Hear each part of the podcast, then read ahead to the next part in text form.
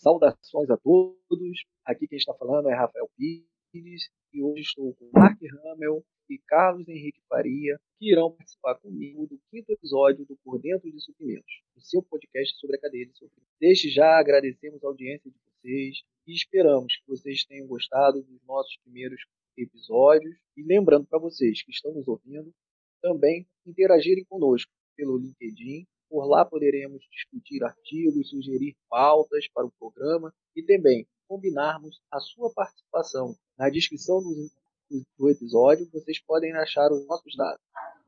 Nesse quinto episódio, vamos falar sobre uma questão importantíssima e estrutural em qualquer área de compras: spend análise. O que é isso? E qual é a sua real importância para a tomada de decisão? Mark, você que já comentou conosco diversas vezes sobre o spend análise nos episódios anteriores, fala para gente o que é e como você tem trabalhado com essa importante ferramenta ao longo dos anos. Olá a todos, muito bom ter você aqui com a gente, esse quinto episódio. A gente tem recebido um feedback aí muito bom, o pessoal tem gostado, tem ajudado muita gente aí da nossa área, tem fortalecido a área de compras, né, a área de suprimentos. Bom, falar de spend análise é chover no molhado, né, Rafael? Porque a primeira coisa que o comprador, né, ou o gestor, eu falo isso porque quando você fala spend análise, normalmente o pessoal, spend análise o que quer, né? Análise do spend, né? Análise da despesa, né? Ou análise do custo, né? Porque o pessoal às vezes divide custo e despesa, né? Que o custo é relacionado ao, ao produtivo, né? Ao, ao, ao negócio, né? Da, da empresa e despesa é, é o que você gasta para manter, né? Despesas que não está relacionado diretamente ao, ao negócio, ao produto da empresa, mas é o que faz movimentar a sua empresa. Mas aqui para a gente, é, o comprador, né, ou para o gestor, ele tem que analisar a coisa como uma só, né? Ele tem que analisar o universo dele. Se ele for um gestor, o universo todo ali da empresa. Se ele for o comprador, ele tem que analisar, tem que conhecer a, a despesa dele, o spend. Então você tem que ter essa análise para você começar a traçar estratégia. Se quer dar um passo. O primeiro passo para você virar um comprador, né, se tornar um comprador estratégico, é você conhecer como você gasta o seu spend, né, como você gasta, é, como você gasta o dinheiro, a sua carteira de compras, da onde você compra, né, que fornecedores, né. Para onde está indo o seu dinheiro, né? É, porque sem isso, sem isso você vai ser um mero colocador de pedido. Então, fazer essa análise, né, analisar, falei aqui, né, responder algumas perguntas, né, como Quais são os principais itens que você compra? Qual o valor comprado né, desses itens? Quem são os principais fornecedores? Né? Qual a quantidade de itens por fornecedor? Né? Qual o valor comprado nos principais fornecedores? Né? Então, por quê? Se você quiser fazer alguma estratégia, se quiser orar um, um PCO, é, fazer algum planejamento né, com fornecedores, se você quer é, separar em famílias, né, categorizar, tirar essas informações, tratar, né, fazer uma limpeza, tratar elas para você começar a fazer um planejamento. Às, vezes me arrepiava é, chegar num, chegava num projeto, aí o pessoal comentava, não, vai vir hoje aqui que eu vou negociar não sei o que com ele. Aí o outro comprador levantava a mão, falava assim, ah, a hora que ele vier, a hora que você terminar, você me avisa que eu também preciso falar com ele sobre um outro, um outro item, né, um outro produto. Aí eu falava assim, pô, como, como isso, né? Não está centralizado, não está categorizado, não está negociando junto, não está juntando as demandas, né? Então, assim, a gente sempre pregou aqui que um comprador, para ser estratégico, ele tem que atuar a demanda. E de que forma ele vai atuar na demanda? Conhecendo, tendo os seus itens, né? aquilo que ele, ele pode fazer uma junção para criar estratégias, né? para partir aí para uma negociação, para uma melhor compra, para uma junção, porque de repente ele chega na demanda e fala para o rapaz do PCP, meu amigo, esses quatro itens aqui, ó, você tem que emitir eles tudo de uma vez só, no mesmo tempo. Eu vou negociar junto com o, com o mesmo fornecedor, né? Com, com, ou com aquele, aquele grupo de fornecedores. Porque hoje você emite cada um tempo, a, a, negociação a gente compra. Então, tudo isso faz parte, né? O, o comprador tem atento, ou o gestor da área, né? Eu sempre falo, o gestor o universo todo, o comprador para aquele universo dele, para a carteira dele de compras, que ele também fazer diferença. Ele tem que ser o protagonista da carteira dele de compras. Então ele tem que conhecer o seu spend. E Marcos, só para até complementar um pouco a tua, a tua resposta, fazendo uma pergunta assim, é uma das maiores dificuldades que eu tinha, né, e logicamente o que você falou até agora faz todo sentido, né? Mas uma das dificuldades que eu tinha né, no meu dia a dia era que essa identificação do, desses gastos às vezes não era tão trivial, né? O Rafael também pode dar a opinião dele na sua casa onde ele, onde ele trabalhou.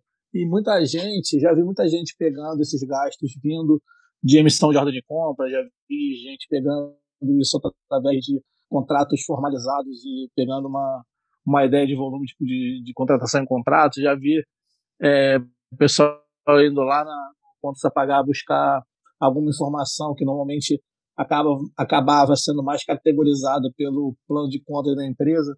É, depois a gente vai falar um pouquinho mais sobre essa parte de categorização, mas normalmente a experiência que vocês tiveram, é, esse dado ele, ele, ficava coletado na própria área ou já existia é, alguma junção com outras áreas que ajudava a buscar esse dado? Né? Como é que vocês tiveram essa experiência de coletar esse dado na, na nos períodos de análise que vocês participaram ao longo da, da vida profissional de vocês? Bom, o que eu posso dizer, cara, é o seguinte: eu sempre falei aqui que o, o comprador é, ele precisa atuar, ele precisa fazer as, as alianças dele, né, com o cliente interno, né, que seja. Porém, ele tem que ter vida própria, ele tem que atuar, né, atuar na condição dele. Por isso que eu falo sempre do universo dele, ele tem que conhecer.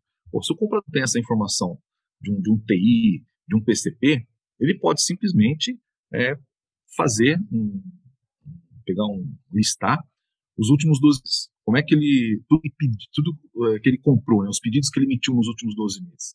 Se ele pega o, o, os últimos pedidos que ele emitiu 12 meses e faz um levantamento, ele vai enxergar ali nesses 12 meses, nesse último ano, com quem, como. E isso por quê? Porque é muito natural você falar assim, ah, eu vou negociar com um fornecedor. Aí você pega as, as suas requisições lá que, que, estão lá em aberto no momento, já aprovadas para você fazer a compra, e falar, é essa aqui, essa aqui. Ou só que com aquele fornecedor você compra mais uns outro, uma meia dúzia de itens. Então você tem que ter tudo em cima, negociação só. Né? A hora que você for pedir isso, aí você tem que ajustar lá, lógico, o seu estoque, a sua demanda, mas por tudo numa mesa, senão fica complicado. Você não tem poder de compra. Né? Como é que você vai preparar uma, uma negociação? Vai negociar cinco vezes com esse fornecedor em, em 60 dias? Então, eu falo assim que o comprador ele tem condições no universo dele de ser o protagonista, de fazer a diferença. De que forma? Pega ele, isso ele tem na mão, o relatório dele, os pedidos dele, é, ele, ele pode tirar isso. Então ele relaciona lá os, os, pedidos dele dos últimos 12 meses, ele vai saber como ele gastou tal, que é uma tendência natural. Lógico que para você, você pode estar dali, né? É o que eu sempre falo, tem que gerar inteligência. Não, tem, não é só informação. Informação vai ter. Só que você tem que debruçar em cima da sua lista e começar a fazer ali a familiarização, dividir em categorias.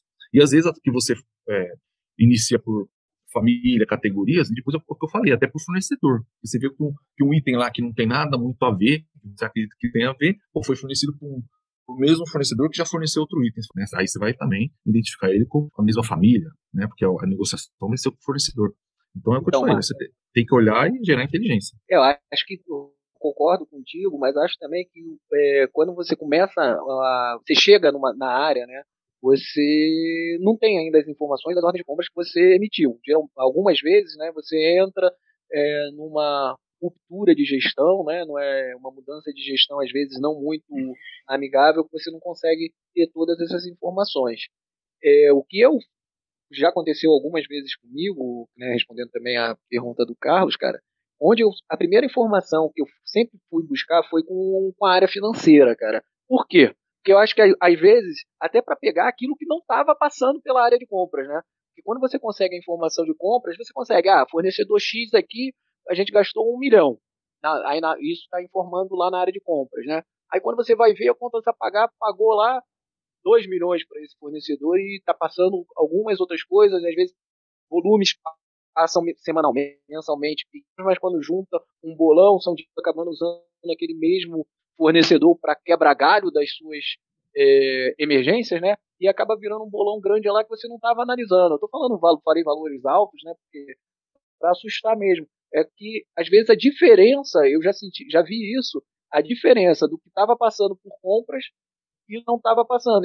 As empresas trabalham ali, ah, é, eu emiti a ordem de compra, de novo, falando aqui, ah, 500 mil. Mas se passar 5% ou ficar quem 5%, é, de, de, variação no preço, está liberado.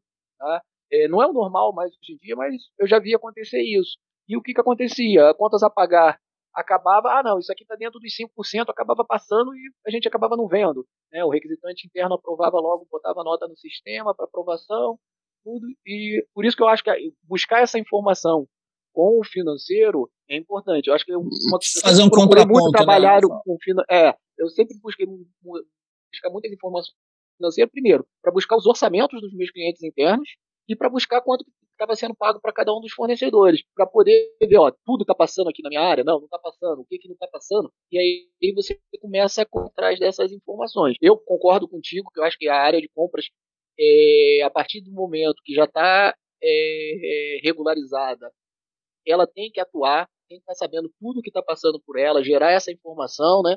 Mas a gente tem que tomar um cuidado que às vezes a gente acha que está passando tudo pela gente e é pego como uma banda aí, né? E é pego de surpresa e acaba descobrindo algumas coisas que não estão passando. Por isso que eu sempre gostei muito de checar essas duas, é, checar essa informação com o financeiro. Eu, eu acho que a gente acaba falando, é, não sei se vocês concordam comigo, que a gente tem algumas formas de fazer, dependendo um pouco da, da maturidade da área, né? Acho que quando a área tem uma maturidade menor, é, provavelmente você vai ter que fazer uma busca um pouco mais ampla, né? Você vai precisar é, recorrer a outras formas, vai ser quase que um, um, trabalho de investigação, aí, como o Rafa falou.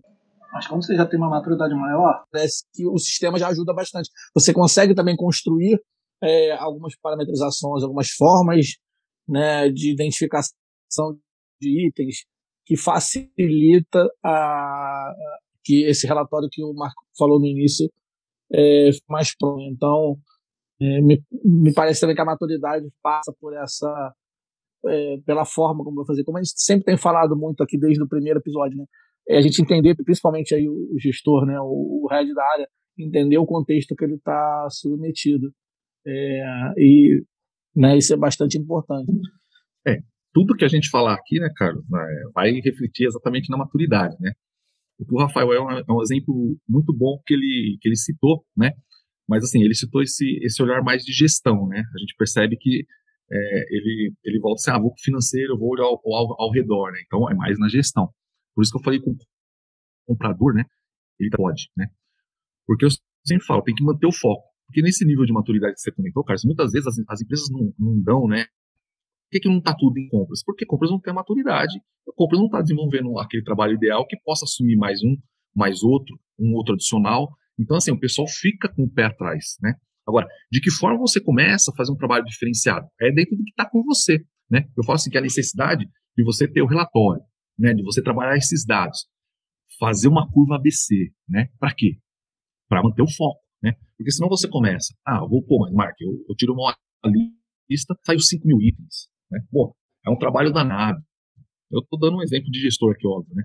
Mas, às vezes, então, assim, o comprador, ah, eu tenho tantos itens. Não, não, tem que manter o foco, fazer uma curva ABC, ver o que é mais interessante no momento, ver o que mexe o ponteiro, né? Eu sempre digo isso. O que mexe o ponteiro na empresa, o que mexe o ponteiro da sua carteira, os principais valores, e trabalhar naquilo, né? Focado naquilo. Lógico, a hora que você começa a fazer um trabalho e começa a demonstrar isso, né? Que você está, até mesmo com o financeiro, que você está organizado, que você está trabalhando melhor esses dados, fazendo estratégia, o pessoal vai soltando mais, né? E você vai adquirindo mais como é que é, mais volume aí, porque o pessoal vai se acreditando mais, e aí eles vão ver o benefício de tudo passar por compras, né? Onde tudo, tudo passando por compras, por suprimentos, ele tem um controle melhor, ele tem negociação, ele tem, quer dizer, é só benefícios, né? Bom, Carlos, e, e, e você, Carlos? Como é que você aplicou né, o Spend Analysis nos locais onde você trabalhou? Você acha que, que essa metodologia serve para qualquer área, em qualquer tamanho, de qualquer segmento? Diz aí pra gente um pouco aí que você trabalhou em diversos segmentos aí, diversas áreas. Ah, Marcos, sim, é, eu, nas áreas né, que eu trabalhei em telecom, em, em tecnologia, em mídia, eu tenho a total convicção de te responder que é, todos os locais, os pensionados, ele é necessário. Tá? É, e aí eu acho que a gente precisa né, uma voltada, né, assim, o pessoal que está ouvindo a gente, de que muita gente ainda confunde né, os de análises com o trabalho da compra estratégica como um todo. Né? E acho que é importante a gente colocar que existe uma diferença. Né? Os de análise é uma, uma fase, assim, para muitos do, do, do, que a gente chama de statistic source, né? ele é o início disso, ele é a primeira primeiro olhar que a gente tem de identificação dos gastos, né? E, e ele é importantíssimo para qualquer trabalho que você vá fazer. Como eu acredito que o Statistic Source é o caminho mais eficaz, né? Para a gente poder fazer a melhor é, estratégia de compras, é, ele tem que começar pela, pela análise dos gastos. E, e, e aí você colocou né, também a muita questão da diferença entre o custo e a despesa, e eu colocaria mais um terceiro é, componente que eu acho que é importante na hora de, de a gente analisar, separar, que é a parte de investimento. Né? Se a gente trabalhar aí na parte de, né, de, de, de OPEX, de CAPEX, e esse OPEX dividido, em que é custo de produto e o que é, vamos dizer assim, despesas é, gerais, né, que não estão diretamente atreladas ao produto, a gente já tem uma primeira quebra importante. Aí, a partir disso, você consegue entender é, o que dessa, desse volume é feito, né, o que é comprado pela área de compra centralizada, área centralizada, é, que já identifica, também ajuda a identificar o escopo que essa área está tá envolvida. E, a partir disso a gente trabalharia na, nas categorizações que são bastante importantes. Mas falando do, das empresas que eu trabalhei, que eu vi, né, eu, eu participei é, dessa parte de, de compras estratégicas em quase todas as empresas que eu, que eu trabalhei. Basicamente, a única empresa que eu não tive contato direto com, com essa foi na, no primeiro emprego, foi na própria IBM, que eu acho que isso já era feito num nível é, que não era tão da operação como eu trabalhava. E, e já participei como grupo, né, como, como parte integrante do grupo, como equipe, vamos dizer assim, e já participei também como liderança.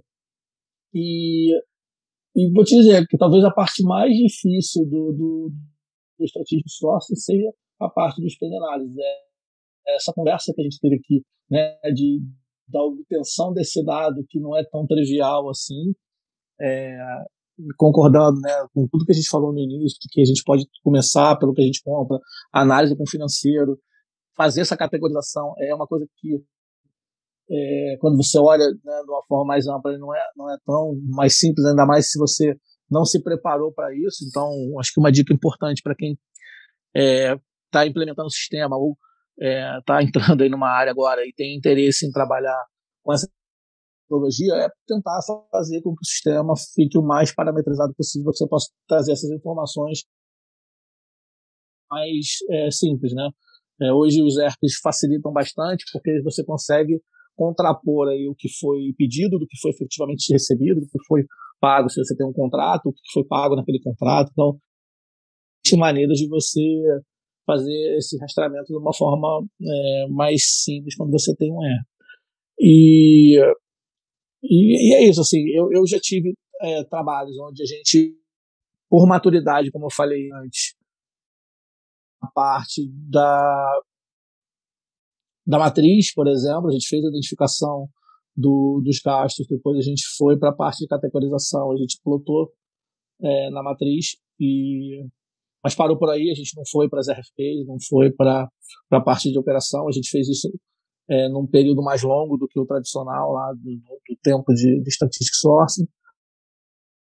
Fiz projetos é, de Statistic Sourcing apoiado por consultorias grandes, pequenas, já fiz é, projetos entre só a própria área de compras fazendo e correndo atrás de todas as informações e todos eles tiveram essa essa melhoraram bastante o dia a dia e, principalmente conseguiram né, dar o primeiro passo para que a área conseguisse ser mais estratégica é, para a empresa. Né? A gente falou isso no, no, nosso episódio anterior, aí, o quarto, de, de, como a gente entende que as compras estratégicas são é, importantes e fundamentais para o é, nosso dia a dia. É, então, assim, é, eu acho bastante importante, assim, fazer essa análise é, da, da, dos gastos, é, tentar pegar e validar essas informações com o maior número de pessoas que você tenha próxima. Né? Então, se você tem condições de envolver o financeiro, como, como o Rafael falou, me parece que você tem mais um, alguém para ajudar nessa visão. Né? E me parece um, um, um relatório simples só da área. Entendeu? Ô, Carlos, quando eu converso com o Spend Análise com, com as pessoas né, que estão começando na área, principalmente, eu falo o seguinte: na sua casa, se ponha na sua casa, pensa, é. você não quer saber quanto você está gastando em supermercado, quanto você está gastando com, com carro, tudo. Cara, na empresa tem que ser a mesma coisa, cara. Você tem que imaginar ali que ah, para onde que está indo o seu dinheiro, até para você saber onde que você vai atuar primeiro, quais são, quais vão ser as prioridades. e aí já adiantando né, um, um pouquinho, né, quando a gente vai numa categorização, a gente vai ter que ver que o gasto e o saving não vão poder ser é, tem que ser diferente de acordo com, com a despesa, né? eu não posso querer um saving muito grande no, no item que eu compro pouco. E naqueles itens que você compra muito, você consegue atuar um pouco mais, que você tem um poder maior contra é, o mercado, né, contra os fornecedores. Quando você tem um poder maior, você consegue. Então, você tem que saber o da onde que está saindo o dinheiro do seu bolso, né? Para onde está indo o dinheiro do seu bolso. E a partir daí, você consegue priorizar as suas, até as suas reuniões, né? Pô, tem três fornecedores querendo te visitar. Cara, primeiro vai dar prioridade naquele que você gasta mais, pô, para poder ter tempo de conversar com ele, ver, e às vezes até alguma coisa que você não consiga com aquele fornecedor, você consegue, ah, não, então eu vou no segundo agora e, pô, ele pode ser é, uma ação de um determinado item que aquele outro já não está me atendendo com a mesma vontade, com, com a mesma. É, até para você então poder analisar né, como você, como área de compras, vai querer é, trabalhar esses itens. Né? A gente vai falar de categorização um pouquinho mais na frente, mas é, qual é a categoria, como você vai tratar cada uma dessas categorias, né? Porque a gente não pode tratar todas da mesma forma. É, não dá, são receitas diferentes, são avaliações diferentes, né? Que você precisa fazer e a empresa tem complexidades diferentes para aquela, para cada uma da, dessas, categorias. Mas assim, é, eu não tenho nenhuma dúvida de afirmar que qualquer área de compra, independente do tamanho dela, ela precisa ter essa visão. É, ou da, minimamente para saber o que, que ela está comprando por ela, ou para ela entender quantos por cento dessa despesa está passando por pelaquela área e de novo, né, como a gente vem falando desde o início dos podcasts aqui, combinar com a empresa é, qual é o papel dessa área em relação à quantidade de, de, de dinheiro que é gasto em cada uma das é, das categorias e das formas como, como, como ela tem. Né? Fazendo uma análise legal, você vai saber até quem é o seu hum. principal cliente interno, quais são os que Sim. te mandam pedido só na emergência. Sim, e ajuda né? também no planejamento futuro, né? Porque a gente fala que o de análise, olhando realmente do spend como foi gasto, é, mas já tem é, muita gente fazendo um, uma espécie de forecast análise, né? O cara, além de olhar para trás, ele também olha para frente. Então, ele sabe, por exemplo, que a empresa dele vai passar por alguma transformação e vai ter uma determinada característica de contratação ou de uma nova linha de produção ou uma nova prestação de serviço ou uma, uma exigência legal que essa empresa passe a ter, onde ele vai precisar contratar outras questões. A gente está agora, por exemplo, é, né, um dos assuntos do, do momento é a, a, parte de sustentabilidade. É, a, quando eu comecei, basicamente não se falava nesse tipo de fornecedor que tivesse preocupação né, com que desse esse apoio em sustentabilidade. É uma nova realidade. Você precisa minimamente ter uma prospecção, saber quem são, como é que faz. É, outra coisa, por exemplo, né, evoluiu muito a compra de energia em mercado livre, coisas que né, antigamente não existia. Cada vez mais as pessoas estão preparadas para ter alguém, né, na, na, se essa compra for delegada à área de compras, alguém que tem entendimento do mercado é, de energia, que é um mercado um pouco mais específico. E assim vai, você tem outras questões é, dessa forma. Então, de novo, falando de maturidade, quem tem mais maturidade já consegue rodar esse processo com uma certa fluidez, já começa a olhar para frente, não só olhar para trás. Ele olha para trás, mas ele também olha para frente. Ele quer saber o que, que ele vai estar preparado daqui para frente. E Rafa, fala para a gente aí da, da, especificamente da categorização dos gastos, né? Da, qual a importância que você vê né, dessa atividade? E, e eu já vou adiantar um pouco que sempre me preocupou, assim, sempre foi um ponto de dúvida no meu, no meu dia a dia quando eu estava fazendo esse processo era assim, se a gente olhava para dentro da, da, da, nossa empresa, né, mais voltada para o cliente interno, ou se a gente olhava mais para o mercado e categorizava essas coisas mais é, pelos fornecedores, né? Fala um pouquinho da tua experiência, Marco, também depois complementa, que eu acho que é um, é um ponto importante aí na, nessa parte do, da spend análise, com certeza vai reverberar aí na, na questão da, do strategic sourcing. Né? Sim, como você já adiantou, né, é, há essas duas formas mais comuns da gente estar tá utilizando o Spend Analysis para fazer a categorização. Né? Por quê? Ou você olha para o mercado e, e a sua empresa vai se adaptando como que o mercado trabalha e com isso os fornecedores ficam mais comuns quando você estiver olhando aquela categoria, ou você olha para dentro de casa pelos clientes internos para poder dar um atendimento normalmente, né, a, a razão é que você vai dar um atendimento melhor ao seu cliente, então você vai fazendo a categorização pelo cliente. Eu acho que o melhor é nós fazermos uma categorização pelo mercado, porque aí o mercado, quando você vai com essa solicitação para o mercado, uma RFP, RFQ, o mercado já consegue te responder melhor.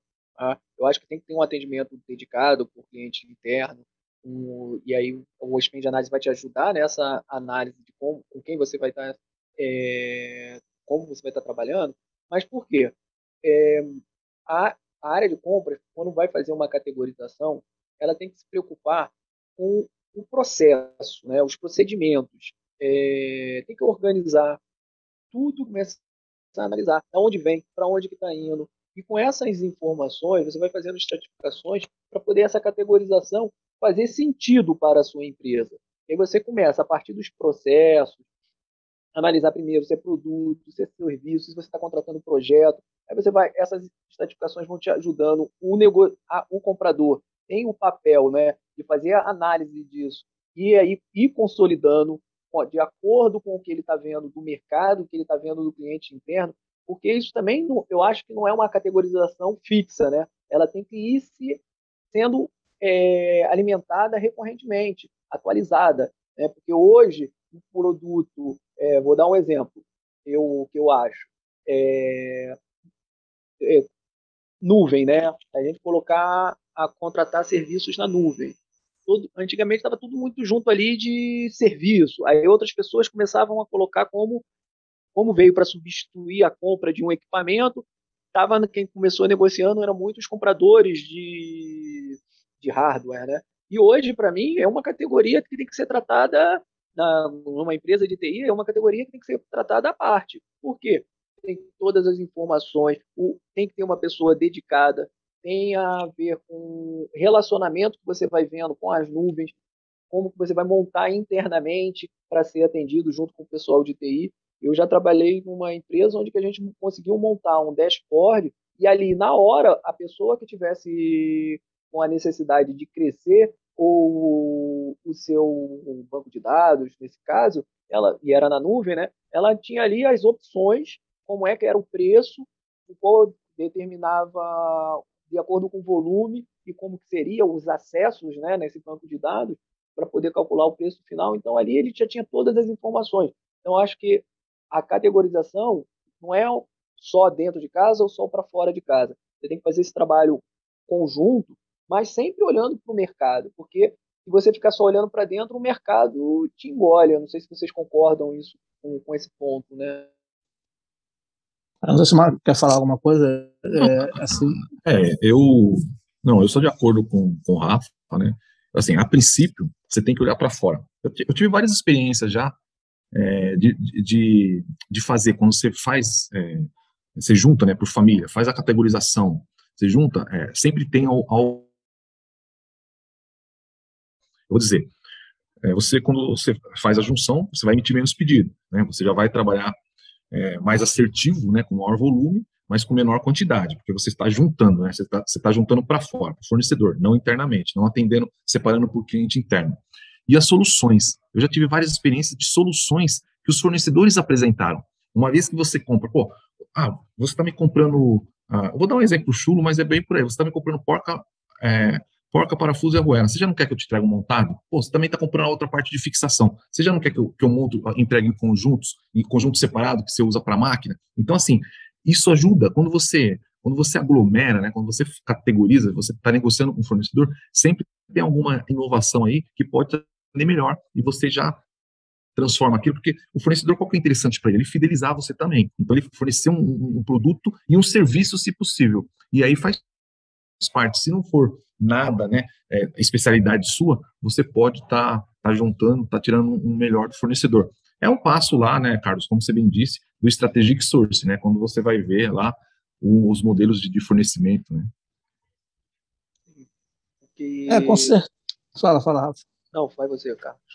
Não, acho que com, com certeza, assim, as experiências que eu tive, fez essa, essa provocação no início da Rafa, assim, as experiências que eu tive é, é que quando a gente começou a categorizar realmente dentro do mercado, o trabalho ficou mais completo, né? É, quando a gente começava a categorizar em relação a só ao cliente interno, a gente tinha uma facilidade maior, às vezes, de coletar alguns dados, principalmente do, dos pendenagem do financeiro, porque, de alguma forma, quando você conecta a categorização por área, automaticamente as próprias estruturas de custo da empresa te ajudam nessa separação, né? É, e aí fica até um pouco mais fácil de você conseguir obter algumas coisas. É, mas, por outro lado, é, quando vai para o mercado, você criava uma certa confusão no mercado fornecedor, porque você tem uma interpretação que era um pouco diferente.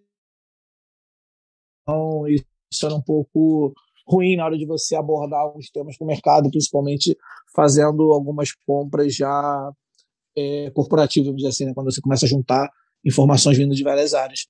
É, e isso que, que, que vocês comentaram também para mim faz muito sentido, porque com a evolução, no modo geral, principalmente da tecnologia, né, que é o que a gente tem visto evoluir muito mais rápido, é, as coisas vão se quebrando, né? Até muito pouco tempo atrás a gente tinha a classificação é, tradicional do que, era software, do que, era hardware, do que, era telecom.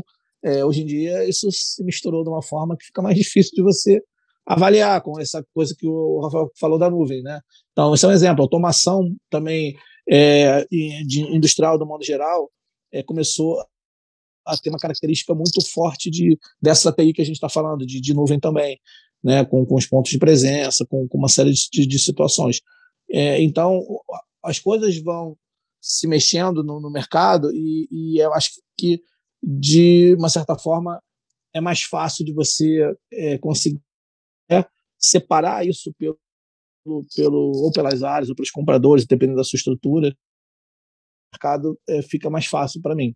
É, tem alguma uma outra área que você vai precisar ter um olhar um pouco mais criterioso, porque vai realmente calhar de duas ou três áreas comprarem as mesmas coisas, é, e aí você vai ter vários interlocutores ali é, tomando essa decisão, mas nada que um comitê ali de, de decisão de usuário com, com um comprador não possa resolver.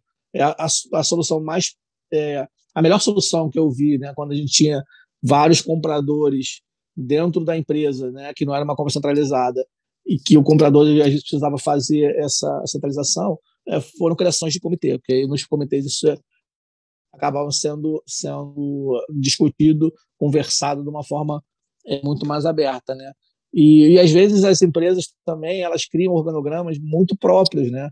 Que depois até você consegue é, tem divisões assim que o mercado não, não reconhece tanto, né?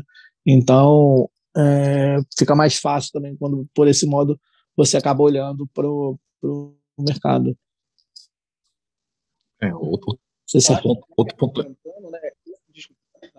Não, só queria dizer assim que o, o Carlos tem razão, né? É, é tipo obrigação do, do, profissional de compras criar esse comitê. Muitas vezes você tem até estoques, né? Vários estoques, né? Porque é, vários, vários clientes internos faz o pedido e todo mundo faz aquela segurança, né? Então você acaba comprando e ter vários estoques do mesmo material em lugares diferentes, quer dizer, é, tá, tá, bem melhor aí, né? Otimiza, né? Uma compra só, otimiza aí o, o estoque. O que eu ia acrescentar, né, é que muito, a maioria das desculpas, né, é que é falta de tempo para poder estar categorização, estando num comitê para poder estar definindo isso, pode ser uma falta de tempo hoje, quando a pessoa está olhando muito para o operacional. Quando ela começa a olhar mais estratégico, ela vê que se ela não fizer isso, é o contrário, né? Ela está gastando mais forças no operacional quando o exemplo dele, né, que é, nas empresas só chegou até a matriz de compras, né, é, o, a categorização é um, é um meio do caminho, né? Já você já vai ter andado muito, eu acho, mas eu acho que é um meio do caminho para poder depois você fazer uma matriz de compras legal, com todas as informações.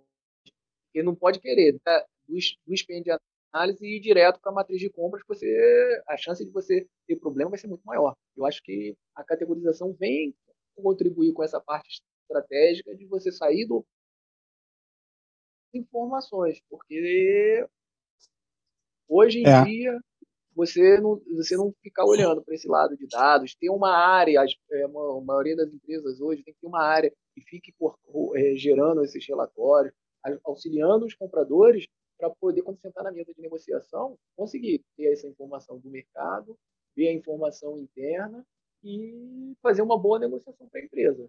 Então, e, e Rafa, uma coisa que eu... do comitê, né? É, não, é uma coisa que eu lembrei aqui que eu não posso deixar passar, parece uma coisa boba, mas que é, as últimas experiências fez muito sentido isso.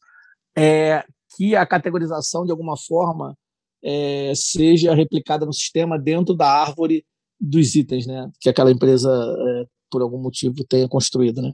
Que ela possa fazer parte dessa estrutura de itens, porque facilita bastante a, a busca de dados e, e também a memorização do, do coletivo do que aquela árvore ali ela também trabalha com, com a mesma categorização. É, as experiências que eu tive de depara, né? Ah, não, isso aqui no sistema está escrito sei lá, é, material elétrico, mas eu classifiquei lá como MRO, esse deparo sempre foi uma coisa que atrapalhou bastante, tanto na obtenção de dados, como também na compreensão da cadeia de, de dentro como uma do que a categoria realmente representa, né? Então, você sempre tinha que botar um asterisco, um comentário que aquela categoria, não sei o quê. Então, quanto mais a gente consegue botar isso para o dia a dia, é, facilita bastante, né? É, e eu tenho verdadeira. É, eu tenho um negócio com, com categorização de item que eu odeio muito esses itens dentro do, do, sistema. Eu fico um pouco nervoso com isso. É, mas isso é padronização, né? Cadastro de é. isso aí é um assunto longo. Aí Não, e, e, é, e, um, e, é, um, assunto que as pessoas às vezes negligenciam, né, cara? E eu acho super importante. Eu mesmo, durante um tempo, achava um assunto burocrático, administrativo e não, ela, ele, ele, realmente hoje em dia ainda mais quando você tem essa possibilidade de trabalhar com big data e muito, né, isso facilita bastante, cara. Isso cada vez mais se torna importante para mim, né? Ah, é, tem que ter o um padrão, né? Senão não vai achar né, o machine learning lá não, não vai aprender nada, né? É, vai ficar só no operacional. É, Eu acho que, então. com certeza, quando, quanto mais você está no operacional, menos você valoriza a categorização. E aí, quando você começa a enxergar essa categorização e ver como que você, a forma que você está trabalhando, o que, que é, você falou, né, de fazer um, um olhando para frente também, né, não é só olhar para trás, olhando para frente, facilita muito o seu trabalho. Você consegue planejar. É, a gente já citou isso num episódio anterior, né? Até planejar as férias de um funcionário fica mais fácil, porque você tem ali as informações, sabe, ó, não, essa categoria agora é, chega final do ano, estou dando exemplo, as fábricas, muitas fábricas começam a fechar, então, pô, final do ano é uma época que eu consigo né, pegar esse pessoal da, que está trabalhando nessa categoria e começar a dar umas férias. Não, o pessoal de, de serviço, eu vou estar tá precisando, aí quando a gente até, no exemplo que, que, se, que a gente já conversou lá atrás, né, sabendo qual é o fechamento do ano daquela empresa, quando que ele consegue te dar um desconto maior, tudo. Aí, pô, nessa época eu não posso botar o meu cara de, de MRO de férias, por exemplo, né? Eu acho que tudo isso você consegue, facilita o seu trabalho, mas você tem que saber, olha, você tem que saber onde você está pisando, tem que visualizar para onde você quer ir, porque com as informações você vai saber qual é, qual é a sua curva ABC, como a gente já falou aqui, vai saber tudo, né? Mas tem que trabalhar. Não adianta só ter os dados e não trabalhar, pensar em cima daqueles dados. O marketing tem falado muito, né? O comprador tem que se movimentar, tem que correr atrás. Com isso, nós vamos encerrando aqui o episódio, esse nosso quinto episódio, desejando a todos vocês que nos escutam uma excelente semana e até o próximo episódio. Lembrando que todas as terças-feiras, às 17 horas, tem um episódio novo no seu agregador de podcast. Forte abraço. Tchau, tchau. Abraço. Forte abraço. Tchau, tchau. So